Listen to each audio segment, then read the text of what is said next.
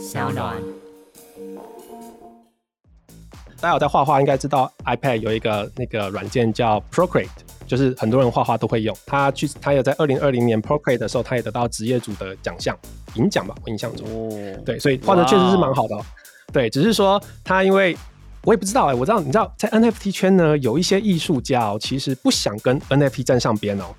他们会觉得，对啊，你知道，就是会商人跟会他会会被排挤，对对，有可能，对，会会给他的职业带来一些风险，对。我们到最后会把他的那个 Instagram 贴出来，大家可以看一下。他那天也跟我们分享，他来推我们项目之后呢，就很多人直接跟他说，不好意思，我要 unfollow 你。他觉得你你跟 NFT 站上边，他不想要 follow 你了，他觉得你不纯粹了。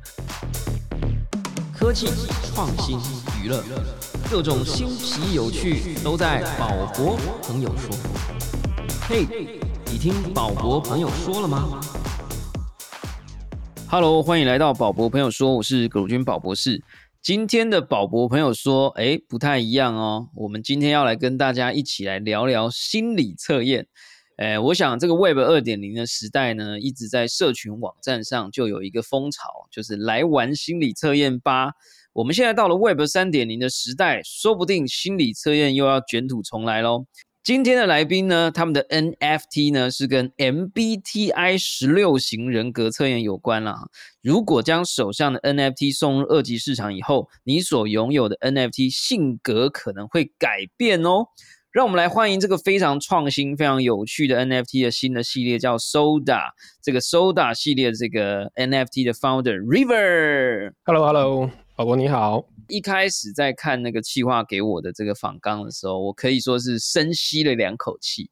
这个来宾的资历可以说，我刚刚用了用了四个字，叫梦幻资历。怎么说呢？台大电子所毕业，不是只是说很会念书哦，很厉害哦。他曾经在新竹当晶片工程师五年的时间，但是因为热爱设计。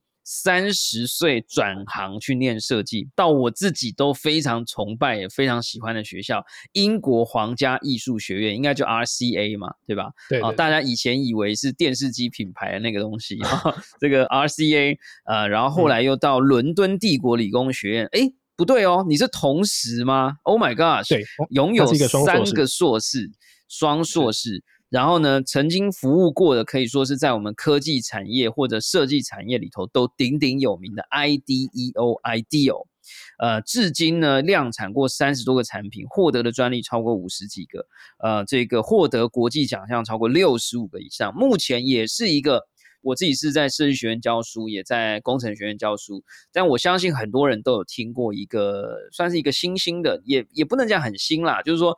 我自己记得念得出名字，就 IDEO 啊，跟这个 Frog。那呃，现在呢，就是这个 Frog 啊，青蛙的那个 Frog 的设计总监。呃，现在呢，也在上海交大当聘任讲师。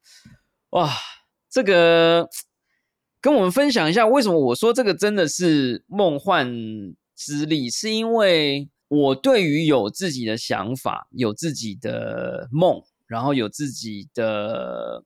行动准则，然后愿意去做改变的人，我都是一向是非常佩服的。跟我们分享一下你的这个经历吧。我相信有超级多的主科工程 师，对不对？说不定也 有的梦啊。这个超级多的设计师，可能也有的工程梦，对吧？是不是跟我们分享一下你的这个经历？就你知道，传统的家里就是说，尤其是台湾传统的家里，就是男生你就是要当工程师，或者是当医生。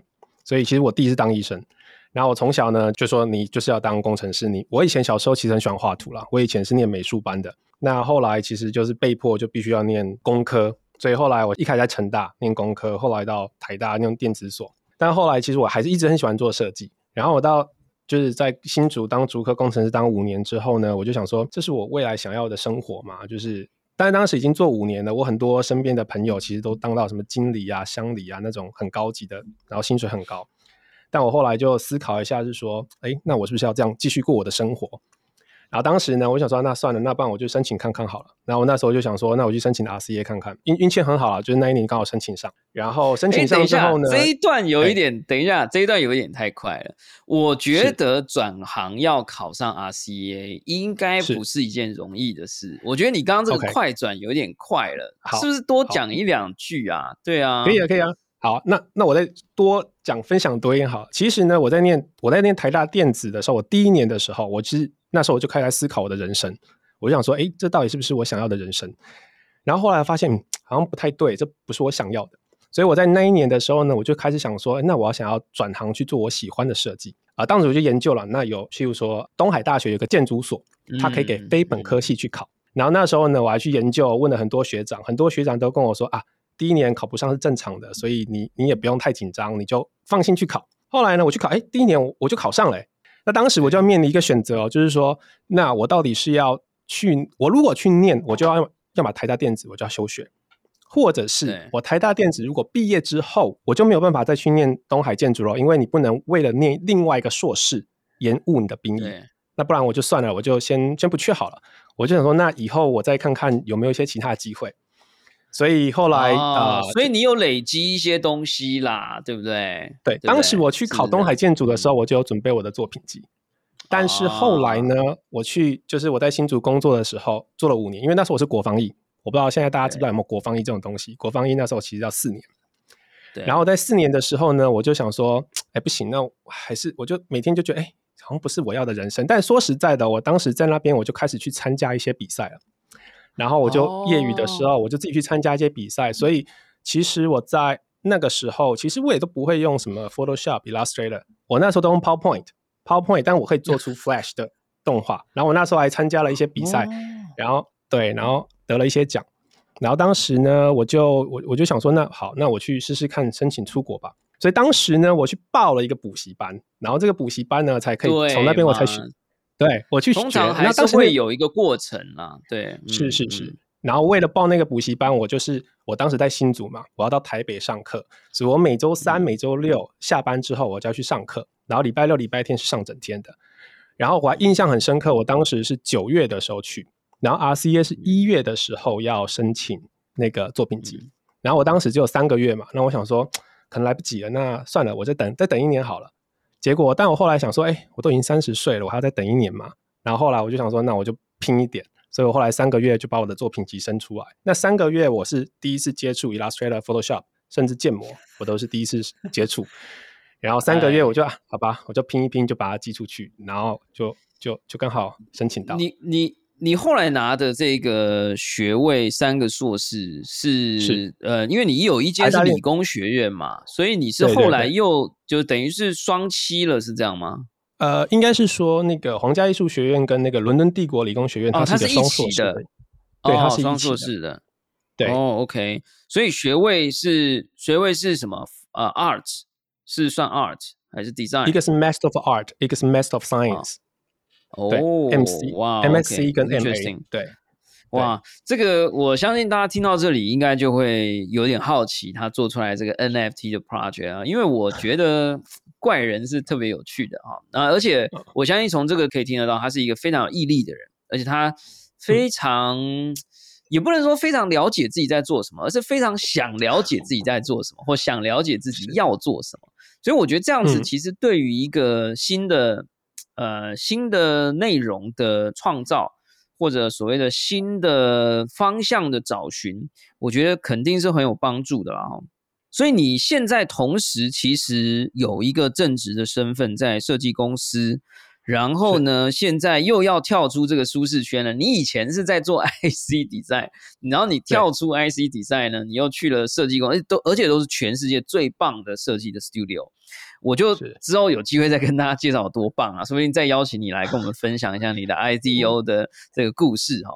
那你现在又跳出了这个圈子哈，又要把自己放进一个这个深海龙宫啊，就是回到真实世界会一夜老三岁的这种。地方啊，叫做区块链的世界啊，呃，跟我们分享一下吧。你是怎么样接触到这个 blockchain 或者 maybe even DeFi 或者 NFT？然后你现在开始有兴趣，找了一群朋友，哎，做了一个这个新的项目，你想要结合一些新的方法来探讨 NFT 的这个美材，跟我们聊一下吧。你是怎么碰到这个东西？是，其实我接触到这个链圈好了，不是说 NFT 就链圈，其实大概也是在一年一年半之前，那时候开始研究一些虚拟货币的东西。但是 NFT 开始真的接触的时候，其实是大概是去年初吧。去年初的时候，其实我也有一个朋友，他其实也是我的大学同学，他也是逐客工程师，但他现在呢已经辞职了，全职就是在链圈打滚。那我印象中去年初的时候，他跟我说。啊，哎，River，我觉得那个 NFT 你可以研究一下。他说，哎，我觉得这蛮适合你的，因为就是艺术图嘛，然后可能做一些创新的机制。那当时我我研究了一下，然后我当时研究了，就是看了很多项目，甚至当时我就听了宝博的朋友说，看超多很多集我都看了，真的。然后呢，千万粉丝，所以那时候我就也分享给很多人嘛。然后我就研究了，哦，但我后来发现呢，其实 NFT 呢，当时觉得它更多是偏行销。比较像 branding，你要有名人加持，你要有行销，你要做一些策略，比较像 branding。那因为我自己个人呢，我觉得我还是比较喜欢做产品、做创新的。那我当时是觉得，哎，啊，好像不太合适。然后，所以当时其实我去年做了一个 DeFi 的项目，现在还在跑 DeFi 啊，去中心化金融的，哇哦，对对，Solana 上面的一个一个 DeFi 的一个一个项目。后来是因为到了今年年底年初的时候，我们才开始发现，哎，其实 NFT 项目呢也还可以做蛮多创新的机制，然后有一些其实是做社群的。那因为说实在，我们现在的背景其实我是做创新咨询的，那很多时候呢，很多客户啦也会说，哎，我们这社群应该要怎么做？我们应该怎么拉拉客户？那这时候牵扯到了一些心理学的东西，譬如说行为经济学、什么 gamification 游戏化设计，目的就是要把用户拉过来。那当时我们就想说，哎，有很多的理论基础啊，你自己都没有跑过，这样好吗？所以我们想说，那我们可能可以利用 NFT 这个东西来实验一下。那我觉得一开始起始是这样。那其实对，其实我个人的热情呢，就是希望看能不能用一些科技的东西，找到一些创新的机会点。我们现在这个团队成员呢，也蛮特别的，我觉得是偏比较灵性的这种团队，就灵修了。我们自己都会去灵修，然后我们对于这种。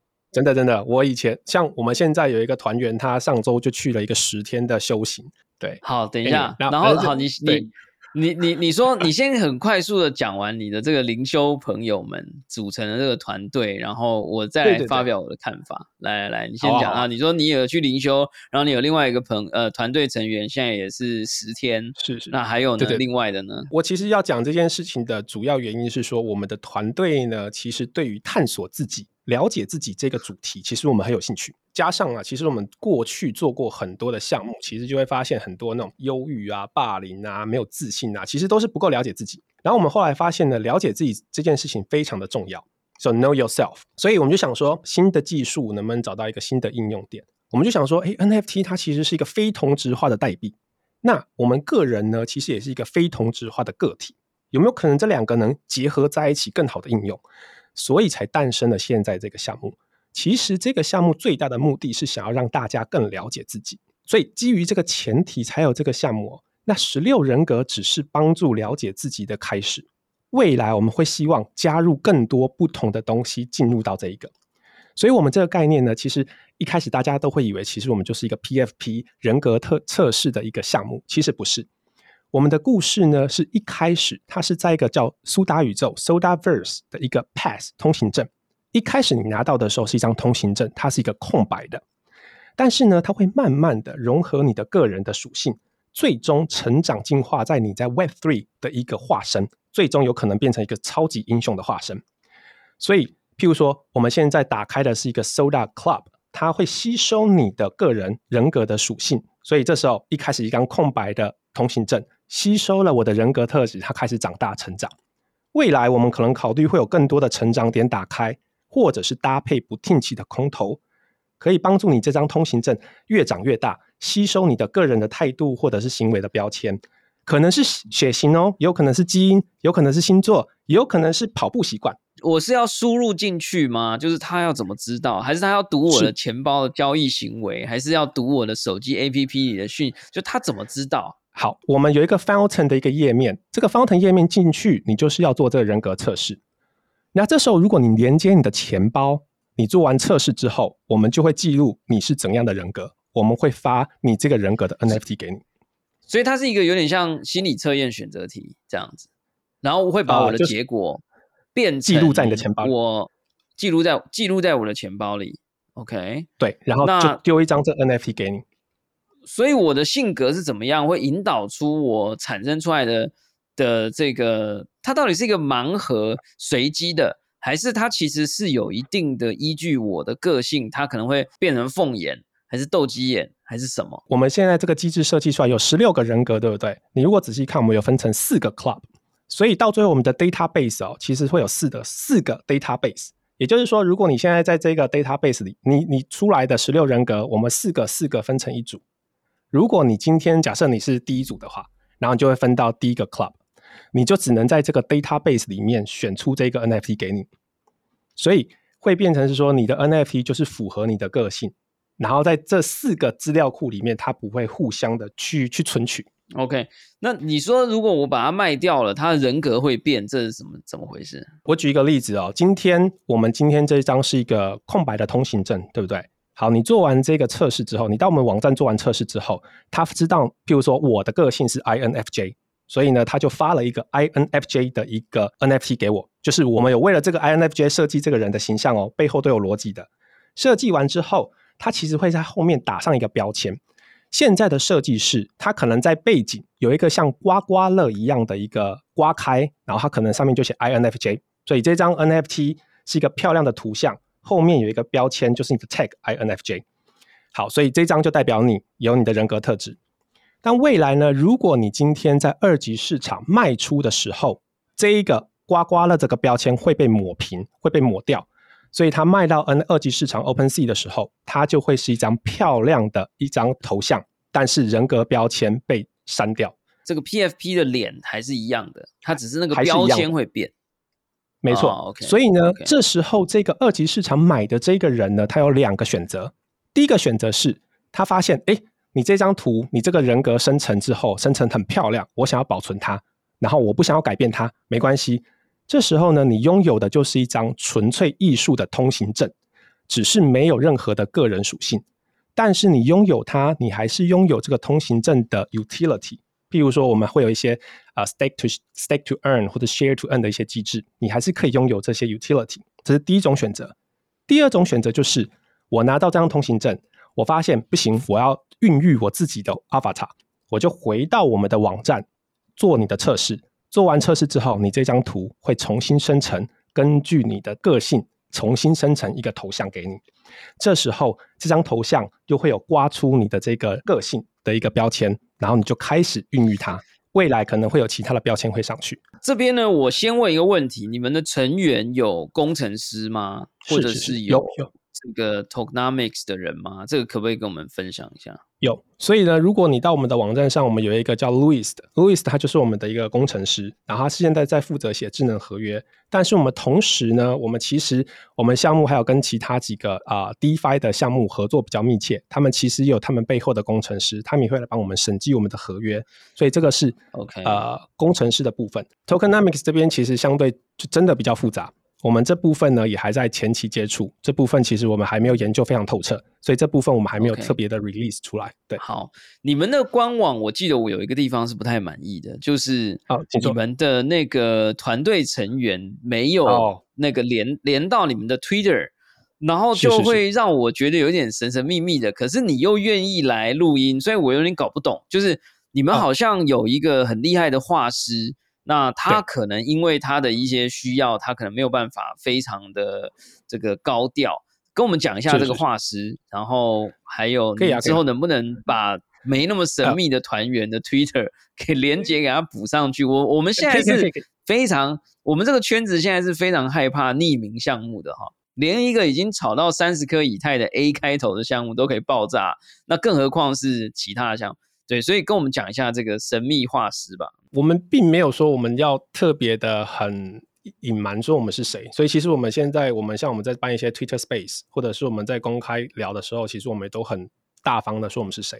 那确实我们也是有在讨论，是说可以把我们的 Twitter 放上去，但是后来我们在想啊，放 Twitter 还不就直接放就是 LinkedIn，所以呢，我们最近对啊对啊，至少放 LinkedIn 啊，对啊对啊对对，对我知道，因为对有可能大家都是新人嘛，所以有可能 Twitter 不一定 follow 我人很多啊，或什么，这很正常嘛。对对对但是至少放是个放个 LinkedIn 之类的，对，因为我有在问你们的背后到底是谁，所以有人说你们的画师好像是很厉害的，这个是能讲的吗？还是怎么样？可以啊，他其实我觉得我们的画师确实是不错，因为我说实在，我们一开始在找这个画风啊，我们其实试过了五六个画师，然后呢，我们试过了，我我印象中有试过印尼，我们就试过了两个，荷兰我们试过了一个，还有塞尔维亚的，甚至我一开始我都跳进去做哦，因为我可以做三 D 的，然后我们有试过二 D，也有试过三 D，但是就画不出这种人格、这种态度、灵魂感。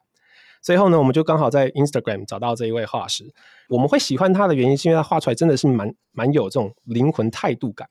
那他本身呢，自己其实现在也在帮很多国国外的一些电影动画在做制作，然后也有一些啊、呃他过去其实在一家那个啊游戏公司叫 Ubisoft 育碧的公司，然后再做角色设计，它算是一个蛮大的一个，像那个什么《刺客信条》，其实就是 Ubisoft 他们公司做的。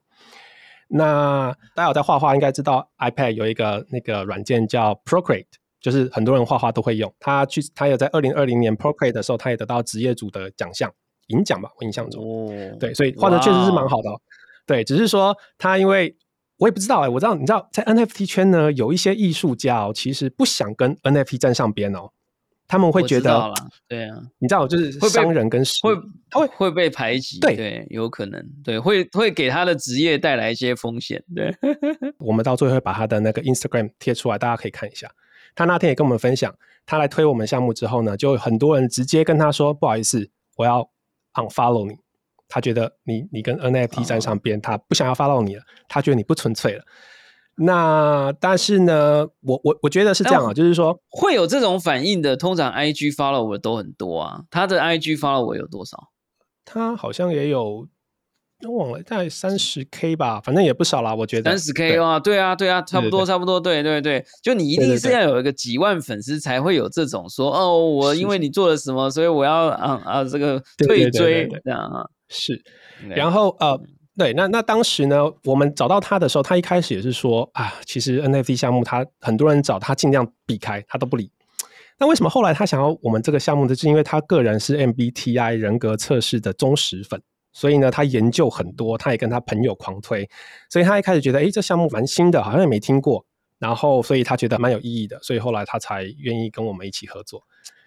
很好，很好，我们进入了这个，我想我已经忍了这至少二十分钟。我先跟你说啦，这个也跟千万粉丝诚实直白的说吧，我是一个只要听到跟这种灵性啊，或者是嗯。这种什么人类图啊，或者是这种什么呃找找心中的小孩啊，什么内心小孩啊，我是绝对先退三步。但是我先讲啊，我都有去研究，我还买了人类图的书啊，我自己也去去我的老师去禅修，我就说我跟着你去去三天，嗯，我是很愿意认识的，但是我很小心，因为我不知道大家有没有看老高新一集的节目，就是说人呢的意识跟潜意识之间的关系是不明的，所以呢，很有可能我们在自己不意识到的情况之下，我们的自己已经被 rewrite，我们已经被 reprogram，我们自己不知道。所以我对于因为对自己的不自信跟不信任，就是我所谓的不自信，不是说哦我怕我事情做不好，是我对于我自己自我的掌握度是不够的，所以我对于很多的这种呃方法论啦、学说啦，我是特别小心的。所以你现在一一讲，我就紧张起来。你你你跟我讲一下这个 MBTI 吧，它是是为什么一个心理测验会有粉丝？它会不会对不对？是不是又跟一些嗯、怎么说呢？我我我，你希望你不要觉得我不礼貌啦。我我其实本来是嗯觉得跟你相见恨晚，但是呢，我一下听了灵修，我有点紧张，不是灵修啦，啊灵好哎对，就是灵修。但是我其实又知道说，以你的背景，你是可以接受我的 question 的，因为我其实我们其实就是在互相了解嘛，对吧？对对对，没问题。所以我我我你跟我讲说心理测验有粉丝，或者是他是这个这个很喜欢，我就会很紧张，我就觉得，因因为人对于了解自己，有时候有一点无法停下来的，有有有可能会上瘾，啊，有可能会上瘾，所以你 就会出现很多那种什么前世啊、催眠啊，我都很尊重这些。我先讲，我很尊重这些。那但是很多东西我们不可知。然后也不可证，嗯，然后呢，就会有很多这种啊，什么家族排列啊，你看我是有研究的，我是有研究的，好，然后就会说啊，这你是这样子，是因为你之前怎样，然后什么哇，很多东西不可证，然后也不可知。我我我想问一下，就是说 MBTI 跟这些什么家族排列啊，跟这这应该是不一样的吧？这应该是一个学术的吧？这是一个是对，跟我介绍一下好吧，因为我是一个这方面的小白啊。对，宝文，你刚刚说那个什么粉丝，这个是什么 MBTI 粉丝？不是因为你说你们找来的画师是本来就是 MBTI 的 fan，就是他很喜欢这个东西。你知道我就会有一个警铃嘛，就哎，心理测验怎么会有粉丝这样？那我就会想说，他会不会是又是一种什么排列啊，还是什么图啊，还是什么？对啊，OK OK OK，好，那。怎么说呢？其实我我我觉得哦，就是说我也不能不知道怎么去说他是不是粉丝，我只能说他是一个这么说好了。其实啊，我们自己身边周遭的很多同事朋友，我们其实都蛮迷这个人格测试的。我老实说，这是一个学术的测试吗？还是它是一种像塔罗牌一样的东西？我我就是不太懂这个。对，好理解。好，MBTI 呢？它其实已经流行啊，它应该是说它是一个学术哦，它是有两个心理学家，是一个国外的心理学家他创出来的。然后他们有他们背后的逻辑，他们甚至有他们做出来的 data 是定量的 data，告诉大家是说，哎，这些人真的就是这样。所以 MBTI 它确实是一个学术，然后它有它背后的逻辑。所以就算你真的，所以现在其实有很多 MBTI 受众的啊受证的这个就是嗯咨询师。他是要有他背后去考证照的哦，所以呢，像我们最近其实呢，我们有想要去邀请一些 MBTI 的专家，台湾有几位哦，我们有跟他联系，请他过来跟我们分享。但是这一些呢，他们其实相对更严谨哦，就譬如说，以 MBTI 专家，他们不能说你要做 test，他们说你要做 assessment，他他们很很精准，要研究这些字哦，那它背后的逻辑跟它背后 training 的东西，有它一套的说法。所以他做 MBTI，他不能去跟你解释人类图的东西。所以这个是第一个 MBTI，它是背后真的很有逻辑的东西。但我必须承认，我并不是这些专家，我只是一个哦，大家都很红，然后我也去接触过，然后我发现，哎，这个蛮有趣的。对我来说，它更多是有趣，但是它背后是有它真正的逻辑。那这一其实它每一两年呢，其实 MBTI 都会火一次。甚至我不知道宝博知不知道，很多交友网站哦，他直接都会说我是 INFJ，因为哦，真的吗？真的很多。你如果去以前，譬如说像 Tinder 或者现在什么很多那个交友网站，直接会打出来我是 INFJ。哦，你说它其实是一个编号就对了啦。我现在看到，你现在一边讲，我就一边在 Google。我们现在远距录音的好处就是这个哈，迈尔斯布里格斯性格分类法。然后呢，它会有这个四个维度，然后什么内向、外向、实感、直觉、思考、情感跟判断感知这样子。那你是什么？没错，你是什么？我我是 INFJ。所以如果你去看我们的网站，这个是可以跟别人讲的，这个是可以跟别人讲的，可以讲。你知道，其实我们像我们我们我们在公司在面试的时候，有时候我们都会问设计师说：“哎，你是什么 type？” 它可以帮助大家更容易了解，是说：“哎，你的性格其实是怎样？”所以。简单的这四个单字，譬如说，我说我是我是 INFJ，I 就是内向的，所以呢，有一些人就真的 I 非常 I 哦，他 I 还可以告诉你是说百分之百 I，这种人就是很内向，不会讲话。也有一些人是百分之百 E，，就是 extrovert，很外向的。所以他其实只是帮助大家更了解你是怎样个性的人。它的好处是哦，就算我们匿名，我们也可以帮大家更有效率的了解你。OK，我现在一边在看，我就看到它这个人口分布很有趣哦。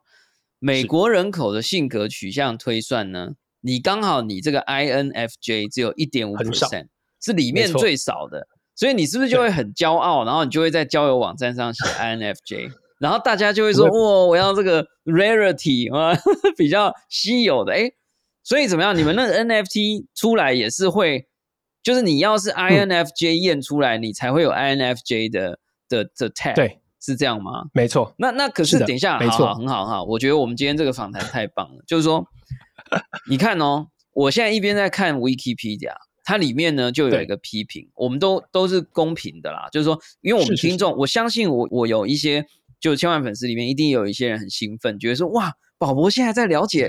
MBTI 太棒了好！这个哇，这个有更多人知道，但是我相信也有一些粉，就是就是听众，他们可能知道这个东西，然后不太爽，所以我也一定是要两边都要能够对不对？我们就是是公平的。Wikipedia 的批评与争议这里有说呢，呃，在业界 MBTI 在业界和流行文化之中很活跃，在心理学界它是受到一些批评的哈，认为这个有一些。缺陷，我觉得任何方法都有缺陷，我觉得这个不讲。但它里面有一个点很有趣，他说缺乏客观性，因为呢，大家很可能这个准确性完全依赖参与者的内省跟自我评估来提供这个答案。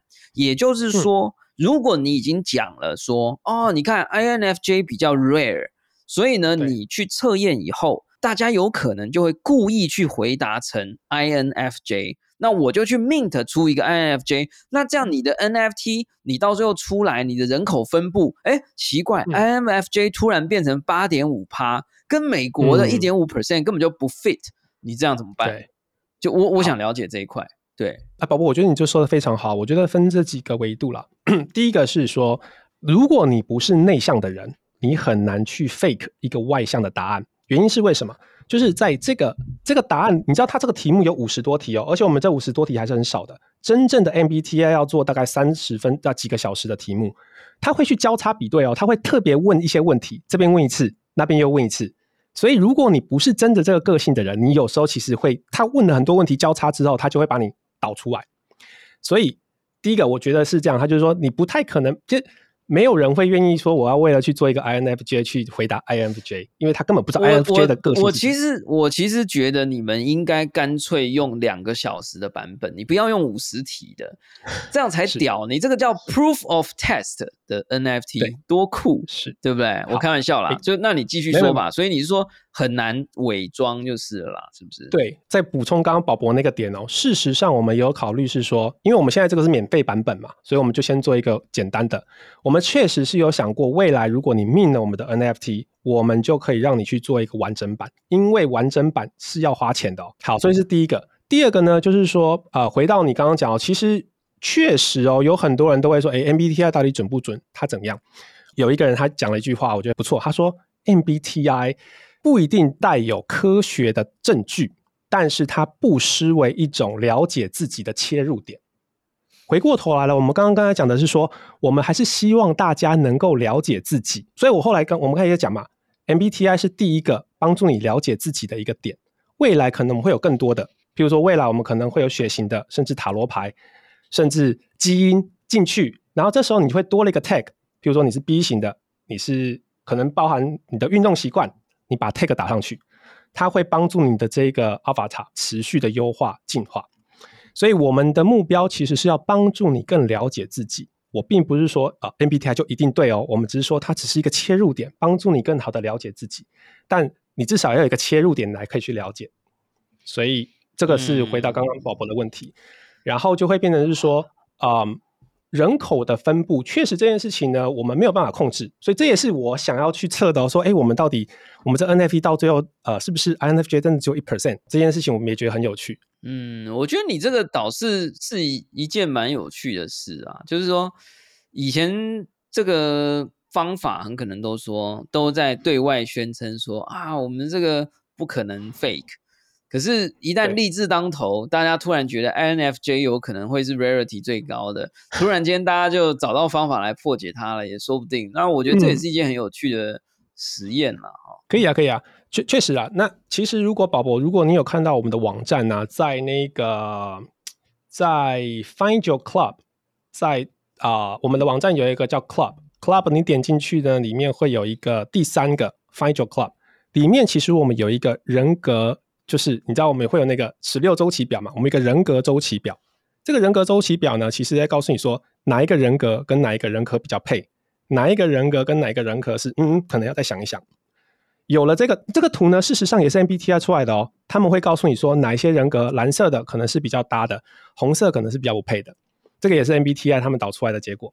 那用了这个东西呢，我们接下来就可以开始做一些活动。譬如说，我们有设计了一个制作苏打炸弹的一个活动，你可以找跟你比较配的人，两个人去制作苏打炸弹。未来可能就会有一些意外的惊喜或意外的空投。我看你这个，与其说是收打，你还不如说是听打吧，就是比较像是这个是恋爱巴士，是不是？呃。这么说吧，这么说吧，因为其实你们也说了，之后会有这个 social 哈，就是 S O U L 哈，C I A L，或者是 Sodaverse。先讲吧哈，今天这一集呢，应该是宝博朋友说一百三四十集里面最危险的一集，好吧？啊，大家呢一定要保持着绝对的这个自我意志啊，跟这个自我想法啊，在听这一集了哈。嗯，原因是因为。我个人，这老实说，这是我非常 personal 的事情，就是说，是。我个人非常对于那种有一个 system，他说我是怎么样的人，然后我适合怎么样，我不适合怎么样，这种东西呢，我绝对都是会非常谨慎，然后会非常紧张，甚至是我可能会退避三舍的哈。那所以，我我相信我的听众朋友一定各种人都有啦。有些人其实就觉得这很好玩，所以我我先讲啊，就是说我先讲，我虽然说是最危险的一集，但是也有可能是最好玩的一集。就我想要讲的是说，大家从我的角度来看，因为我是主持人嘛，我可以决定我的角度，但是大家还是可以用自己的角度。就是说，从我的角度来看，我比较建议大家用，就像你刚刚讲，它其实是一个游戏，它其实是一个过程，千万不要把这种。测验呐，或者是呃这种呃发掘内心的东西的结果，当成真正的结果，好不好？这是我个人的信念啦。但是我相信不是每个人都是这样的，我也非常尊重。但我我自己是希望大家，呃，你还是要自己找到你自己是谁。那那些工具、那些方法都是一些参考，你可以自己决定它的比重是多少。那。呃，你说有一些文献告诉你说，哇，你这个性格特别适合那个性格，哎，可是很抱歉，说明他是恐怖情人啊，对吧？就你不能被这些东西绑住了，是是，否则他就变得有一点像宗教或邪教，有时候邪教跟宗教一线之隔嘛，哈。那我我我觉得我扯远了啦，但是我我老实说，我还是觉得非常有趣，因为。认识新东西嘛？我自己这我自己节目都说了，最多新奇有趣。就对我来讲，哎，你这个东西是新奇有趣的，我也很开心。那对对对，呃，所以就跟我们讲一下你们这个 social 跟 sodaverse 吧。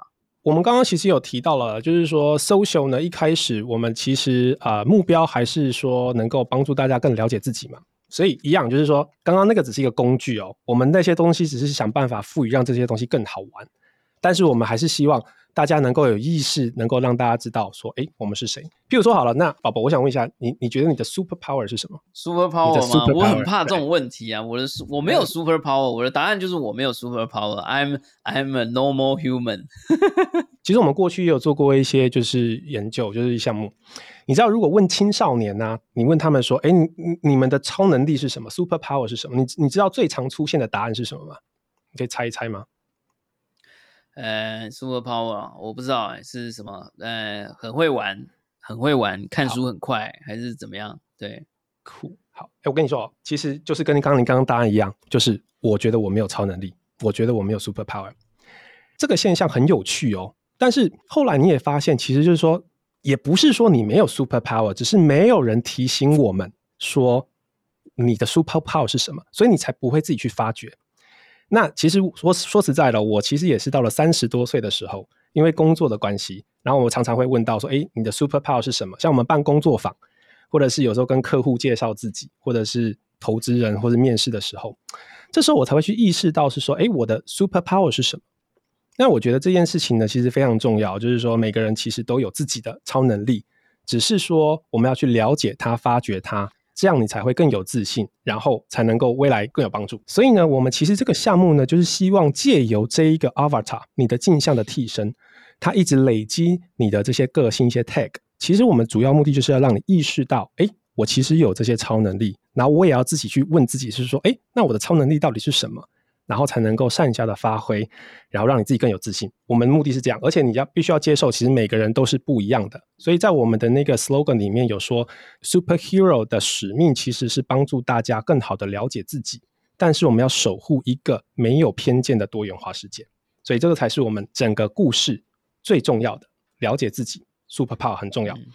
先讲啦，就是我我这个人是不做心理测验的，我也不不算命，几乎啦。然后，对对对，你也可以说我的心中一片荒芜吧，从这个角度来看。但是 没事没事。呃，原因是因为我小时候受过伤害，就是我去买了一本那个生日书啊，然后就说哦，七月二十八号我的生日嘛，七月二十八号你就是一头狮子，草原上没有什么比一只孤单的狮子更孤独了啊之类的。他去做很多事，其实是因为我是一个很容易受到暗示的人。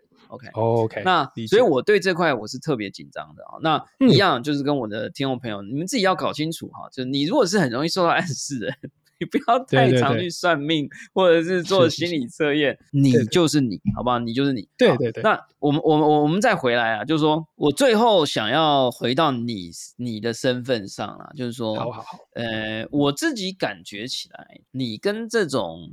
嗯，灵修啊，灵性的东西啊，还有这些 MBTI，感觉相处的很好。然后你又是工程师，又是设计师，又有的这个人人心线的这种在领域之间跨转无碍的这种能力啊，又这个留音啊，这个 我很好奇的是，我自己听起来有一点像，其实你们的公司或你的工作。其实也不排斥这件事，所以是你是说 IDEO 这个全世界最有名的设计公司，或者 Frog，他们也有在用这种所谓的心理测验啦，或者是这种方式来跟员工沟通或跟客户沟通吗？这个部分可不可以让我们了解一下，帮这些灵性的东西或者是心理测验的这些东西证明一下？心理测验这个部分呢，其实，嗯。并不会直接拿来跟客户沟通，但是我们，你比较，你可以把它感觉就是说，哎，大家讨论怎么让大家更容易认识自己。所以我觉得应该是说，我觉得设计师，你说你刚刚有说 interview 的时候，有时候你也会用这个来来来了解一个人。那而且其实是你有可能在 interview 的过程里面，你去问这个人说你是什么。那这个是你的招，还是说其实公司内部的其他人也是这样用？其实这不是我的招，是我那一天我听到他们在 interview，那他们说那个人是什么 tag 的时候，我才发现哇，你们怎么也用这一招？而且你说 frog 吗？frog 对 frog，他们在面试他们的设计师的时候，就是他他跟我说，哎，这个人是我忘了，好像是也是 INFJ 吧？然后他就跟我讲，我说，哎，你们怎怎么也居然在问这种东西？好，所以这个东西呢，其实我觉得是一样哦，我觉得它只是参考，但我们不能说它是。百分百科学的论证，但是就像我刚刚讲的，这四个字我们可以知道哦，原来他这么内向，并不是因为他害羞，或并不是因为他不开心，是因为他真的就是 I 嘛，所以我们这个更更容易要理解他。所以这个部分就是你刚刚提到的，就是这这这个部分。那像我刚刚讲的那个 Caliper 这种东西哦，其实是很多公司都在用的。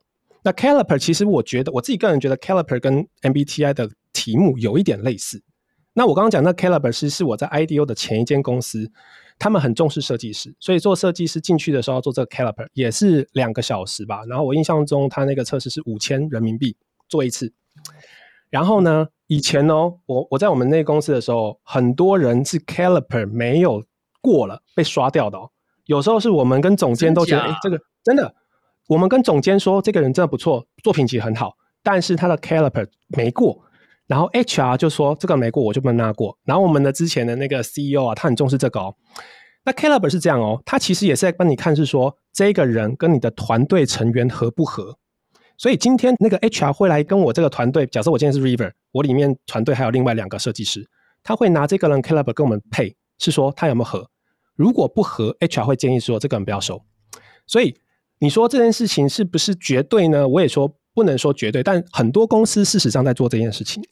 那他们拿这种东西来做参考，所以啊，我只能是说可以参考啦，但是啊，就看你到底能信多少。但回过头，我们刚刚讲的嘛，其实我们觉得都 OK，不要有偏见，大家可以相信什么，也可以不相信，我觉得都没有关系。但重点是了解自己。对对，好啦，这个我还是要做个 ending 啦，就是说，首先我们这个还是很开心，这个 Soda 这个 NFT 的 project 来我们的节目啊。接下来如果有更多呃详细的资讯消息，可以 update 给我们，我们就放在节目说明栏位。那可以可以可以，这一集我还是保持我的看法哈，就是最危险但也可能最有趣的一集哈，就是说也可能是我说了最多我自己的心理状态的一集。呃，如果想要这个 hacking 我的 mind 啊，这一集有很多的线索。那但我还是要呼吁大家啦，就是说不要让一件事情太过于的。重要到去决定，呃，另外一件事，我不知道该怎么描述啦。就是说，嗯，你如果问我，我觉得企业用心理测验来决定一个人录不录取，我觉得是一件有点机车的事。但是我知道很多企业用心理测验已经是客气了，还有那种算命的，用星象命盘的，或看面相手相的都有。我知道，嗯，所以我特别不喜欢这种，因为有时候。这个怎么怎么说呢？我觉得很多不可知的成分在里头，所以但我也很尊重这些事情，我很 respect。对对对。那另外一件事想要跟大家讲的就是，所以所以我觉得是大家要特别小心啦，就是不一定要让一件事情去呃分化自己，最终能够界定你是谁的人其实是你自己啊。那我觉得这是一件事。第二件事呢是了解自己很重要，但是不要入了魔。啊，有时候你，我认为，我认为 Who am I 这个问题是一辈子回答不了的。我认为有可能我走到坟墓里面了，我可能还没有办法百分之百的知道。你大家想象一件事情，你如果能够百分之百的知道你是谁，你会怎么做？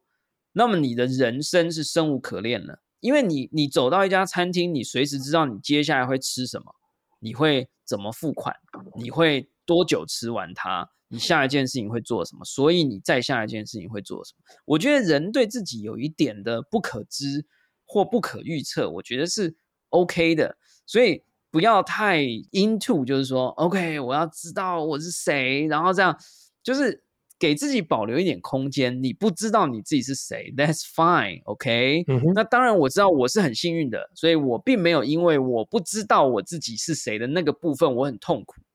是我相信有人是很痛苦的，所以呃，但你如果真的很痛苦的话，你也可以寻求专业的医疗 协助。就是总而言之啦，我先讲了，就是说我很开心有这一集啊，因为嗯，我觉得以你的经历，你是很 OK with，就是我们可以去这样讨论这件事。然后我也理解，我也相信我的听众朋友里面一定也是各种人都有，有人很喜欢这个，有人很喜欢那个。我是一个有主观的主持人，所以我可以说，哎，我是哪一种。那我也很 respect 各种。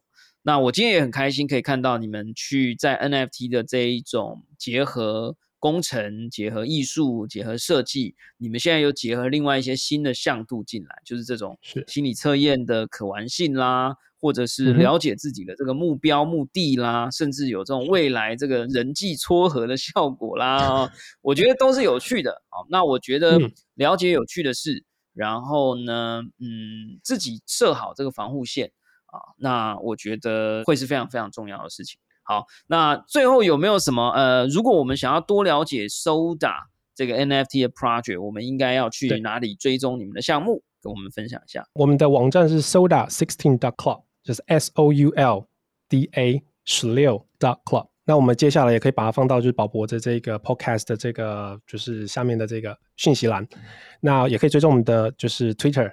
那其实，在我们的网站里面就有我们的 Twitter，也有我们的 Discord，都可以连进去看。OK，好，对，这个今天非常开心呢，有机会来跟这个 River 好好的来畅聊一下啊。那这个今天算是我少数 呃讲的比较多我个人想法的一集啊。那也希望大家多多包涵。啊，这个感谢大家收听今天的宝博朋友说，我是葛如君宝博士。如果你喜欢我们的节目呢，欢迎点选订阅，下一集就会自动送上给你哦。不论你是在 Apple Podcast、Spotify、s o n YouTube 或其他平台听到我们的节目，欢迎给我们五星评价，喜欢留言和按小铃铛追踪订阅。今天如果你是喜欢 MBTI 或者不喜欢，或者你对今天的节目内容有任何想法，欢迎你给我们五星评价，然后再留言告诉我们你的想法哦。也记得按下小铃铛或者订阅的按钮，追踪订阅。我们下次沟通见喽，拜拜，拜拜。